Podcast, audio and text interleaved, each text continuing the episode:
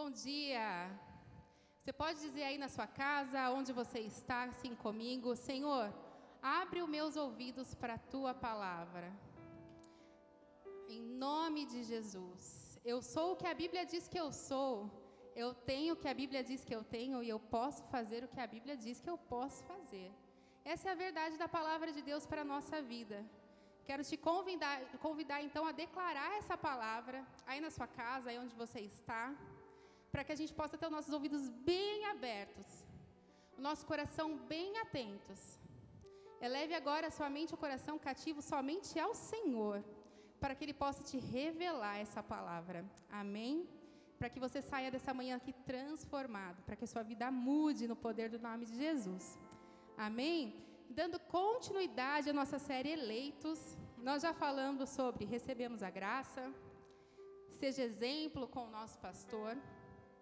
E hoje nós vamos falar um pouquinho sobre, afinal de contas, nós cristãos nessa terra, teremos sofrimento? Sofreremos? Quero ler com você Tiago 1, de 2 a 3. Meus irmãos, considerem motivo de grande alegria o fato de passarem por diversas provações, pois vocês sabem que a prova da sua fé possui perseverança.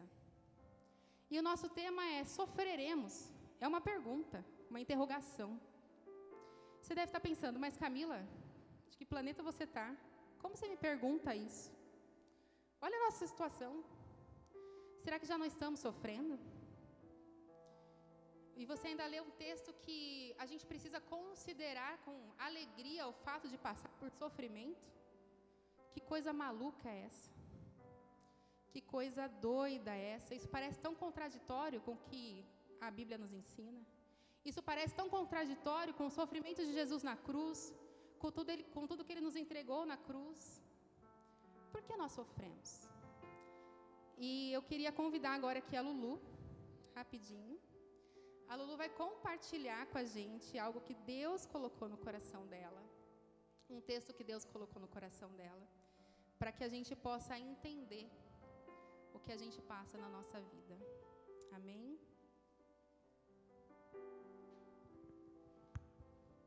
Chega mais, Lulu. Bom. Bom.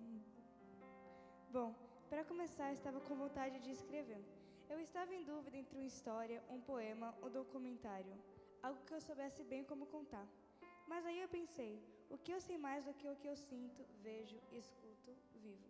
Então decidi fazer um breve texto da minha situação atual. Eu acho que eu deveria focar no positivo, mas se eu focasse só no positivo, não seria uma história verdadeira, não seria a minha história. Uma das coisas negativas é o vírus, o coronavírus. Isso talvez seja a pior coisa que aconteceu na minha vida e na de outras pessoas também. No meu ponto de vista, ele tem um propósito similar ao Satanás: matar, destruir.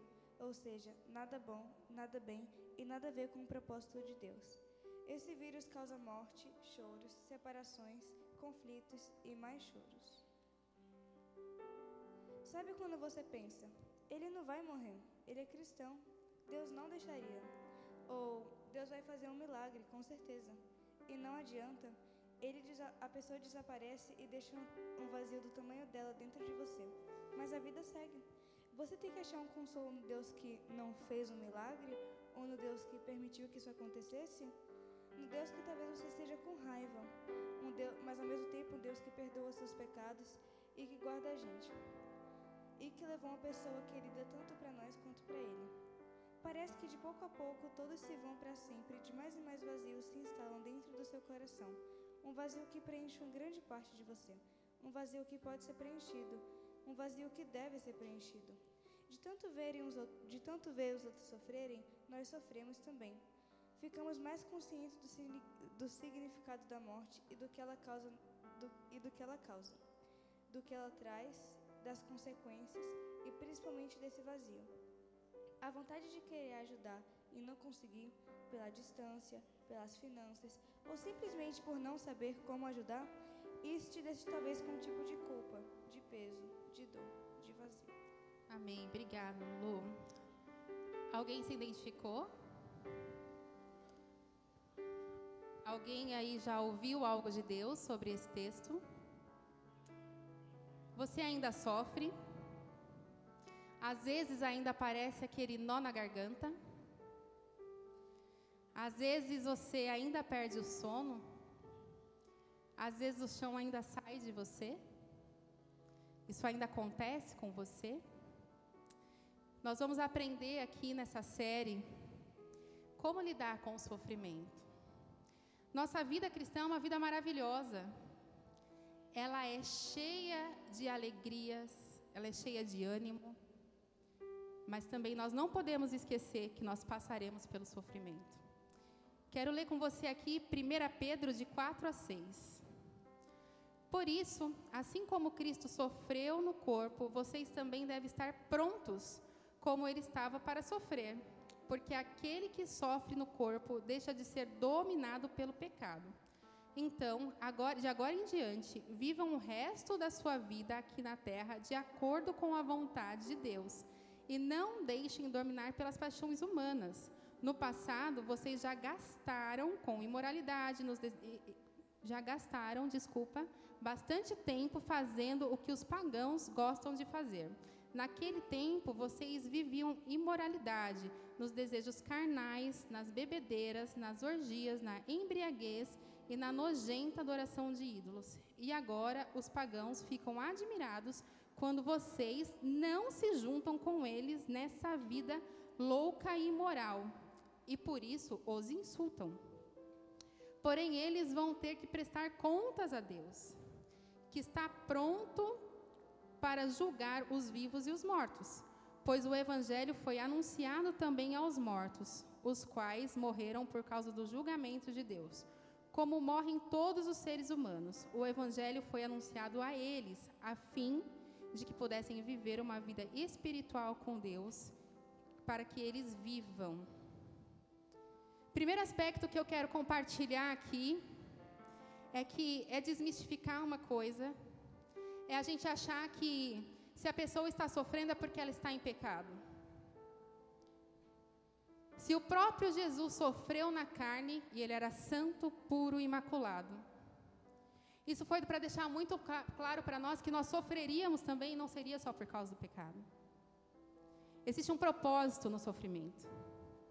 E nós temos como passar por esse por esse sofrimento através desse propósito. Então nós não podemos julgar as pessoas que estão sofrendo, achando que elas estão em pecado, porque isso são os pagãos que fazem. Quem sofre por pecado são os pagãos. Nós cristãos não estamos isentos de sofrer. Porque se fosse assim, Jesus não teria sofrido. Ele não havia motivo nenhum para Jesus sofrer. Ele é Deus. Mas ele sofreu. Se ele sofreu, nós não somos isentos de sofrer. A nossa diferença é que nós sabemos como passar pelo sofrimento. A nossa diferença, que nosso Deus é tão maravilhoso que nós temos como passar por esse sofrimento. Nessa ocasião, quando Pedro escreve essa carta, a igreja está passando mais uma vez por perseguição. Todas as cartas parecem que foram escritas em momentos de início de perseguição ou a, ou a perseguição já muito instaurada. E ele está orientando a igreja a como deve proceder sobre isso, acerca daquele sofrimento. Muitas pessoas falam assim: ah, mas se Deus fosse bom mesmo, eles não deixaria tanta maldade no mundo. Se Deus fosse realmente tão misericordioso como vocês dizem, não aconteceriam guerras, crianças não ficariam doentes. Né? Quem nunca ouviu, poxa, eu acho injusto criança ficar doente. Acho injusto isso acontecer. Parece que Deus está isento de todas as situações. Em nenhum momento Deus perde a sua majestade, em nenhum momento Deus perde a sua grandeza, em nenhum momento Deus perde o seu poder. A Bíblia nos ensina de forma muito clara que nós sofreremos sim. Mas a gente só sofre? Obviamente não. A gente que é crente sabe que a gente é muito feliz e que a gente se alegra muito e tem muita vida boa a gente sabe. Mas a gente precisa entender que a nossa vida também não é só feliz. Não são só flores. Tem momentos que a gente vai chorar. Tem momentos que a garganta vai dar um nó e vai doer. Então eu quero compartilhar com vocês dois aspectos. O primeiro que eu quero que você grave aí na sua mente é por quê? E o segundo é como. Primeiro aspecto, por que sofremos? Porque não somos isentos de sofrer. Vou ler 1 Pedro 4:1 de novo. Por isso, assim como Cristo sofreu no corpo, vocês também devem estar prontos, como ele estava, para sofrer. Porque aquele que sofre no corpo deixa de ser dominado pelo pecado. Toda vez que a gente está sofrendo, a gente está mais disposto a se encontrar mais com Deus, a largar as nossas velhas práticas, a deixar quem nós somos. E a gente está tão focado em resolver, em se livrar daquele sofrimento, que a gente fica mais perto de Deus. E nós não estamos isentos de sofrer. Sofremos porque não somos isentos de sofrer. Tome a sua cruz e siga-me, diz a palavra. Cruz é fácil, gente? Cruz é leve? Cruz não tem dor? Não. A palavra nos ensina. Mas nós temos uma garantia. Está em Isaías 43, 2. Quando passare pelas águas, estarei contigo. Quando pelos rios, é, passarem pelos rios, eles não te submergirão. Quando passarem pelo fogo, não te queimará. Nem a chama te, te arderá. Deus vai passar pelas situações com você. O Senhor vai passar pelas situações com você. Sofremos com essa garantia que o Senhor vai passar. Talvez você não vai ser livre do seu sofrimento, talvez você não vai ser livre dessa luta. E ouso te dizer, pare de orar para Deus te livrar. Peça para Deus te acompanhar nesse processo. Peça para Deus entendimento do propósito. Porque quem não conhece o propósito abandona o processo. Mas Deus tem um propósito para você. Deus tem um propósito lá na frente.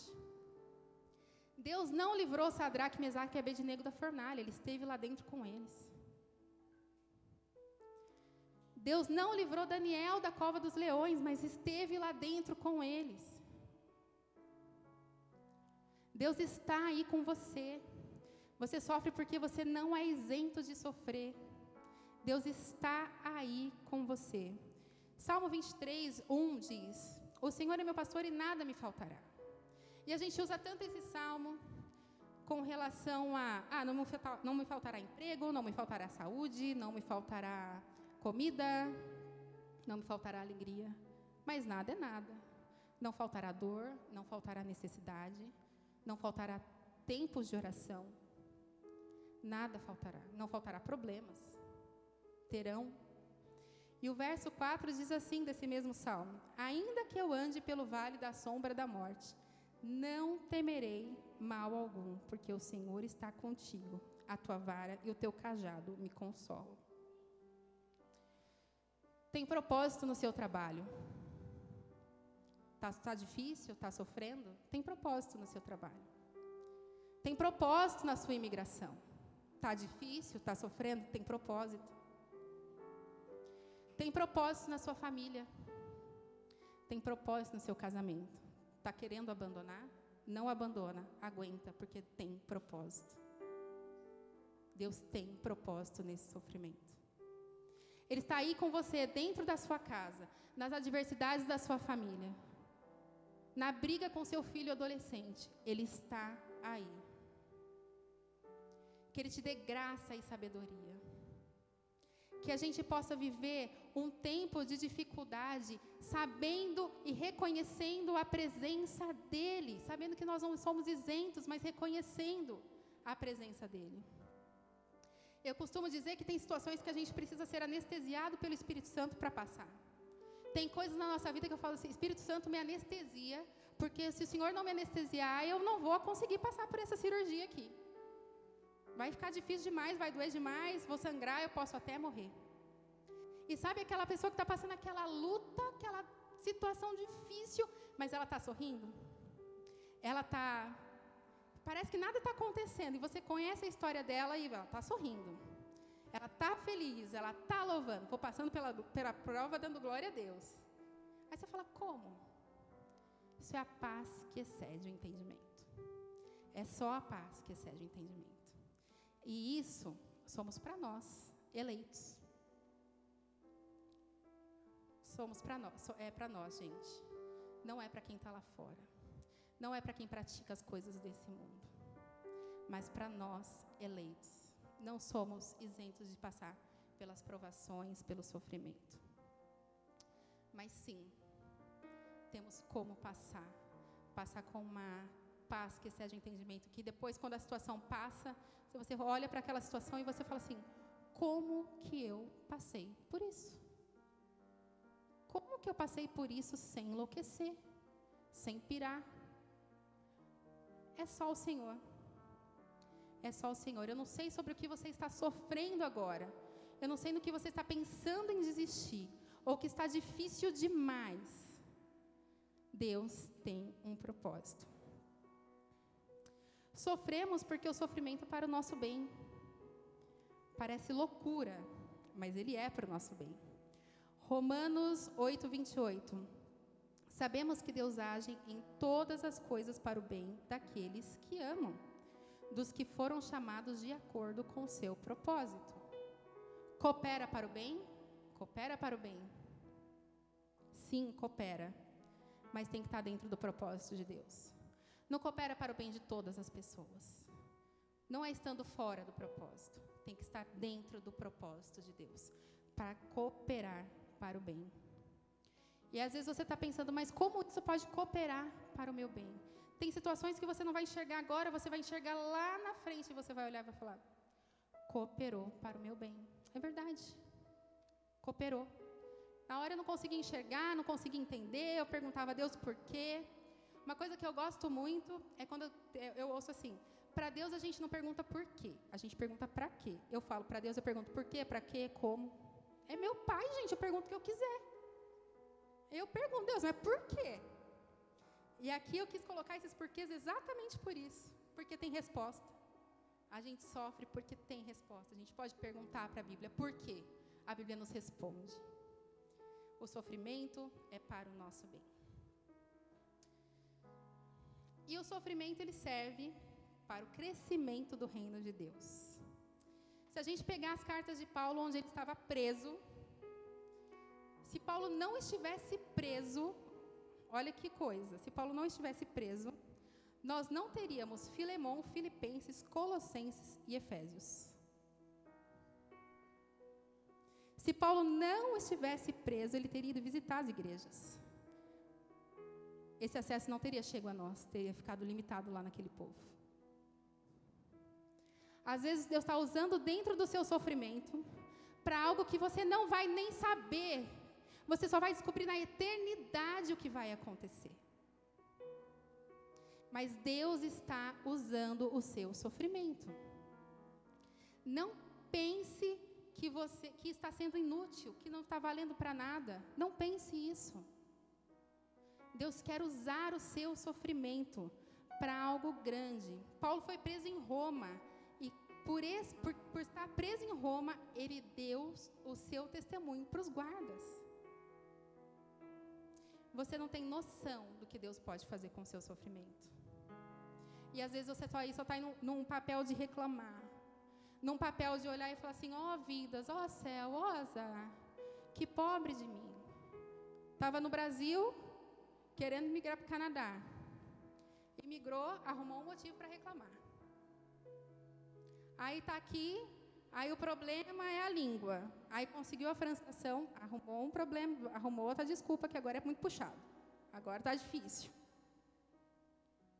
Mas quando a gente entende o nosso propósito, porque Deus nos trouxe para cá, não tem por que a gente tem que a gente reclamar. Eu quero que você faça essa reflexão e você pergunte isso para Deus. E você fale, Senhor, se o sofrimento serve para, é, para o crescimento do seu reino, como que eu posso usar? Como que eu posso usar isso? Sabe uma boa maneira de você usar isso? Testemunhando o que Deus fez. Testemunhando o que Deus fez na sua vida. E o que Ele vai fazer na sua vida. É uma boa maneira de você usar o seu sofrimento. Porque se não, não tem testemunho se não tiver dor. Não tem testemunho se não tiver espera. Não tem testemunho se não tiver choro e oração. Aí você pode testemunhar. Aí você fala, não, porque saiu totalmente da minha mão, foi a mão de Deus que fez isso. Mas é um tempo, é um tempo árduo, um tempo de espera. É um tempo onde você tem que respirar fundo e falar: Senhor, se serve para o teu reino. Amém. E você precisa entender, nós precisamos entender que o nosso propósito nessa vida ele é eterno. E que nada aqui é em vão. E que mesmo a nossa dor, a nossa enfermidade, ela tem um propósito. Talvez você esteja aí num leito de hospital. E você não está entendendo nada. Você fala, Senhor, não estou entendendo nada. Comece a orar pelos enfermeiros. Comece a orar pelos médicos, pelas pessoas da limpeza. Talvez o propósito esteja aí. A Bíblia fala que uma alma vale mais que o mundo inteiro. E talvez você foi colocado numa situação por causa de uma pessoa. Porque Deus move céu e terras pelo amor que Ele tem pela, pela humanidade e pela sua criação. Ele vem nos buscar. E Ele vem através de nós, Ele nos usa. E quando a gente se dispõe, Senhor, no, no, me usa de qualquer maneira, porque a gente fala, né? Senhor, me usa, me usa, eis-me aqui, envia-me a mim, me usa, né? Me coloca para as nações, eu quero viajar, eu quero andar de avião. Aí é propósito de Deus, né? Aí o propósito está assim, ó, feliz, estou conhecendo o mundo, estou viajando. Mas um momento de enfermidade, enxergar o propósito. Falar, Deus, o que o Senhor quer com isso? Estou sofrendo, está doendo, é horrível ficar no, no, ambiente hospitalar, é horrível, fiquei já internado. Não tinha essa revelação na época, uma pena, uma pena. Foram dias muito mais difíceis do que poderiam, do que, do que poderiam ter sido. Os dias poderiam ter sido muito mais fáceis, muito mais tranquilos. Mas eu não fiz assim. Eu os transformei em dias muito mais difíceis. Porque eu reclamei, porque eu queria ir embora, porque eu não entendia, eu não entendia, eu não entendia. Mas era só ter perguntado, Senhor, qual que é o propósito? É para o crescimento do teu reino? É para livrar alguém da morte? É para minha presença nesse quarto exalar tanto a sua presença que quem entra aqui mude a atmosfera desse lugar? Precisamos pensar nisso. Precisamos estar atentos sobre isso. Nosso sofrimento, ele serve para o crescimento do reino de Deus. Parece loucura, mas é verdade. A Bíblia é recheada de homens e mulheres que sofreram, mas por conta do seu sofrimento, tiveram a nossa história foi mudada. Por conta de sofrimento de Paulo, o evangelho chegou no ocidente e a nossa história foi mudada. Se dependesse de nós, se as pessoas dependessem de nós, será que a história delas seriam mudadas? Pensa, gente. Acho que eu presa uma vez eu ia falar, larguei isso aqui, não preciso disso não. Já tenho Jesus, meu Senhor e Salvador. Já, tô, já creio, já vou para o céu. Paulo já tinha Jesus, já tinha se encontrado com Jesus. Já sabia que Jesus era Senhor e Salvador da vida dele. Paulo, homem como eu e você, tinha um espinho na carne que ninguém sabe o que, que é. Talvez um problema emocional, talvez uma doença física, talvez um temperamento meio difícil. A gente não sabe, a Bíblia não nos relata. Mas ele foi bravo. E se ele foi, nós podemos ser, porque Paulo não foi ninguém melhor do que a gente. O único santo, puro e imaculado foi Jesus. É nele que nós devemos nos espelhar. Paulo se espelhou nele. E quando Pedro escreve sobre o sofrimento para a igreja que está passando por perseguição, ele está dizendo exatamente sobre isso. Ele está dizendo: vai servir para o reino. Deus vai ser louvado. Jesus vai ser anunciado. Espera, calma. Mas às vezes a gente não aguenta a pessoa que passa pela gente nem cumprimenta. A gente já fica chateado a gente já fica triste. Mas quem tira, que, quiçá uma prisão. Então nós sofremos porque nós não somos isentos. Porque o sofrimento coopera para o nosso bem. E porque serve para o crescimento do reino de Deus. E agora, como passar pelo sofrimento? Como a gente vai passar por isso então? Já que eu já entendi o porquê dele. Ok, mas agora me ensina a passar, porque tá, tá difícil. O, o como passar nós vamos dividir em duas, de duas formas. A primeira delas eu vou falar de princípios e valores. Vou ler com vocês 1 Pedro 3, de 8 a 12. Finalmente, que todos vocês tenham o mesmo modo de pensar e de sentir amem, amem uns aos outros e sejam educados e humildes uns com os outros. Não paguem o mal com o mal, nem ofensa com ofensa. Pelo contrário, paguem a ofensa com uma bênção, porque quando Deus o chamou, quem o chamou? Deus. Ele prometeu para dar, dar uma bênção a vocês. Como dizem as escrituras chamadas é, sagradas, quem quiser gozar da vida e ter dias felizes, não fale coisas más. Não conte mentiras. Afaste do mal e façam o bem. Procure a paz e faça tudo que puder para alcançá-la. Em outras versões fala: faça tudo, encontre a paz e faça tudo que puder para alcançá-la com os outros.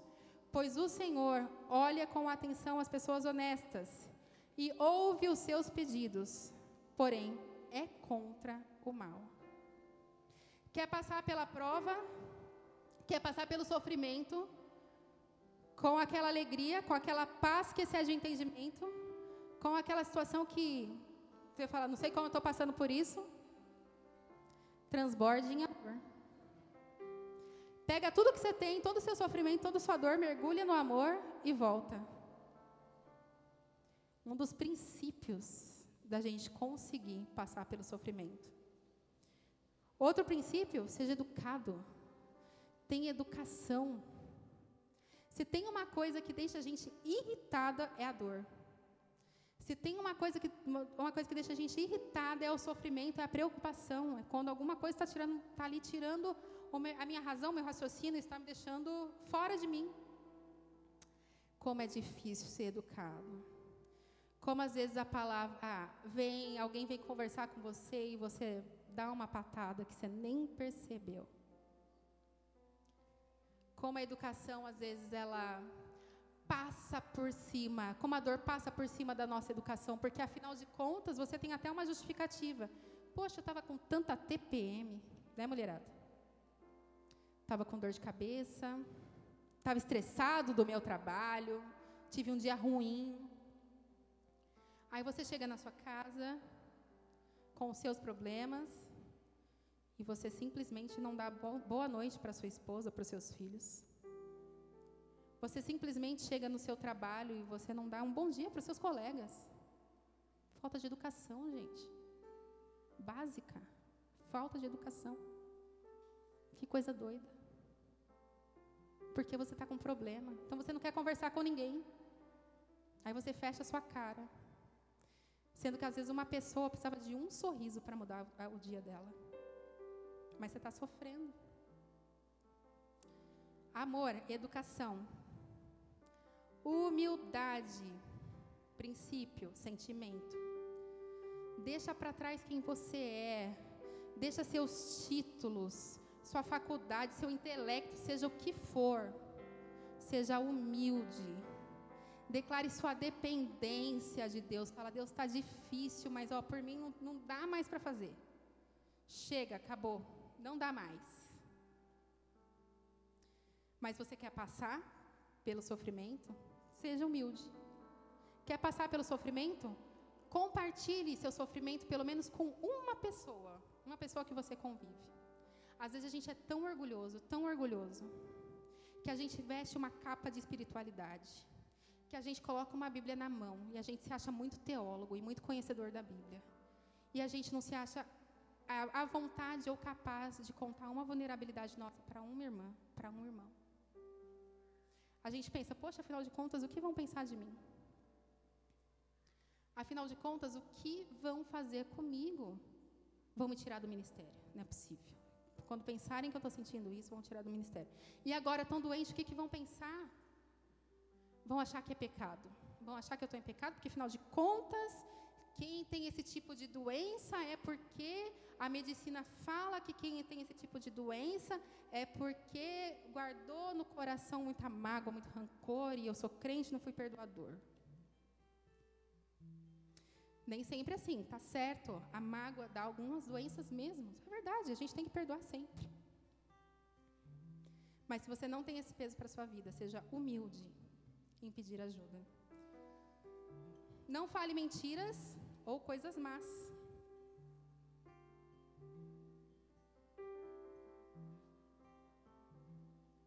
Com essa prática, nós podemos triunfar no sofrimento. Sofremos? Sim. Mas tem triunfo no sofrimento. Tem vitória no sofrimento. E o próximo tópico são os deveres práticos, as ações. 1 Pedro 4, de 7 a 11. O fim de todas as coisas está perto. Sejam prudentes, estejam alertas, é, alertas para orar. Acima de tudo, amem sinceramente uns aos outros, pois o amor perdoa multidão, muitos, multidão de pecados. Hospedem uns aos outros, sem reclamar.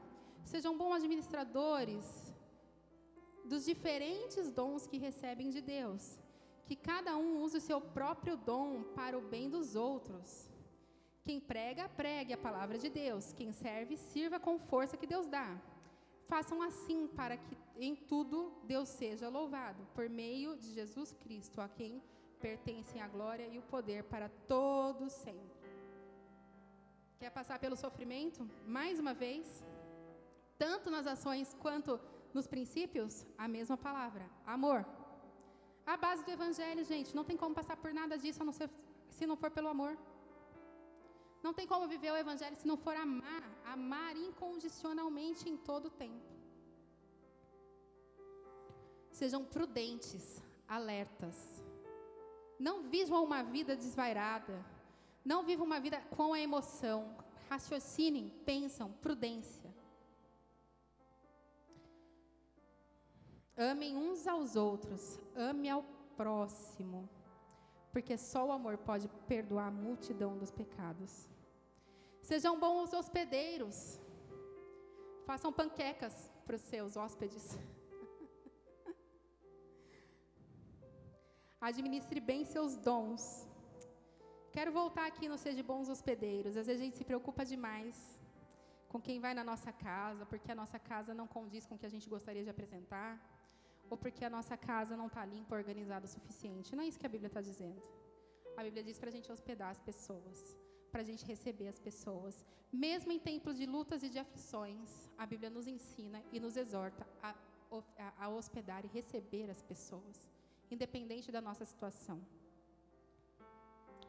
Administre bem os dons, é cuidar dos seus dons, manusear bem eles gerenciar bem eles. E o último, use os seus dons. Você não está isento de parar de servir na igreja porque você está sofrendo.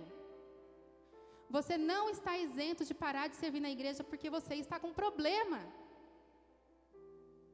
Para você passar pelo sofrimento, você precisa usar os seus dons. Usar o que Deus tem te dado. Você precisa avançar. Você precisa mostrar, não, a alegria do Senhor é a minha força. Eu não quero sair da cama, mas eu vou mesmo assim. Eu vou me disponibilizar, eu vou, eu vou fazer. E eu vou ser renovado. 1 Pedro 4, 13, 16 diz: Pelo contrário, alegre-se por estarem tomando parte nos sofrimentos de Cristo para que fiquem cheios de alegria quando a glória dele for revelada. Vocês serão felizes se forem insultados por serem seguidos por Cristo. Por isso quer dizer que o glorioso Espírito de Deus veio sobre vocês. Se algum de vocês tiver de sofrer, que não seja por ser, prestem atenção nessa parte, assassino, ladrão, criminoso ou por se meter na vida dos outros. Os outros três a gente não tem problema nenhum. Mas se meter na vida dos outros, ô coisinha que pega, hein? Que não seja, se você tiver que sofrer, que não seja por essas coisas. Porque nessas coisas não há propósito. Não há propósito. Todos os sofrimentos há propósito.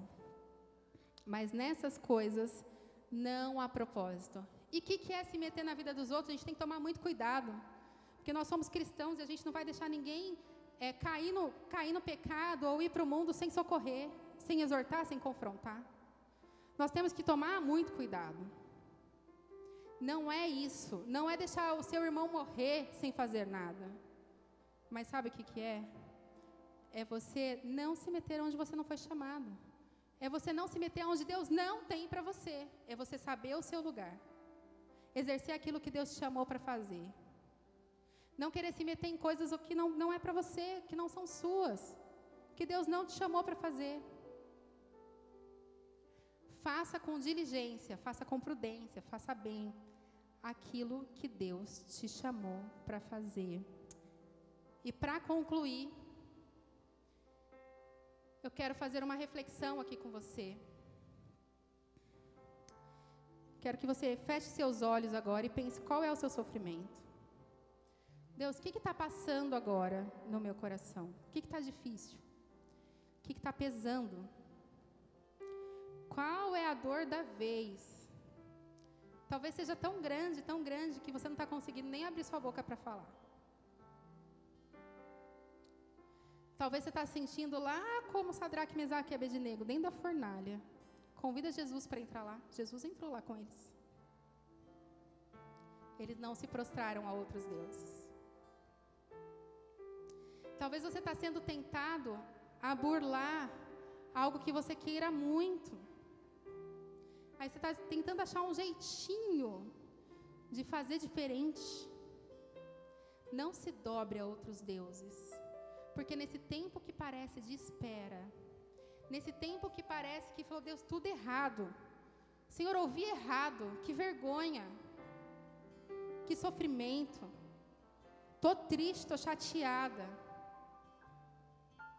Convida Deus para estar tá dentro, para estar com você. Ele vai te honrar. Como ele honrou Sadraque, Mesaque e Abednego, como ele honrou Daniel. Deus vai te honrar. Tem tudo para você morrer. Tem tudo para as pessoas falarem de você. Tem tudo para as pessoas duvidarem de você. Tem tudo. Mas se você encontrar o seu propósito nesse sofrimento, Deus está com você. O Senhor é contigo.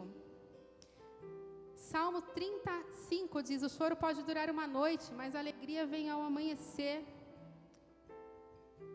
vai amanhecer para você. Amanheceu para mim, eu chorei por sete anos. Amanheceu. Vai amanhecer para você, independente do tempo que você está chorando. Vai amanhecer para você. Eu quero que você feche seus olhos agora. Entregue todo o seu coração e toda a sua dor e todo o seu sofrimento para o Senhor. E peça para Ele entrar com o seu propósito.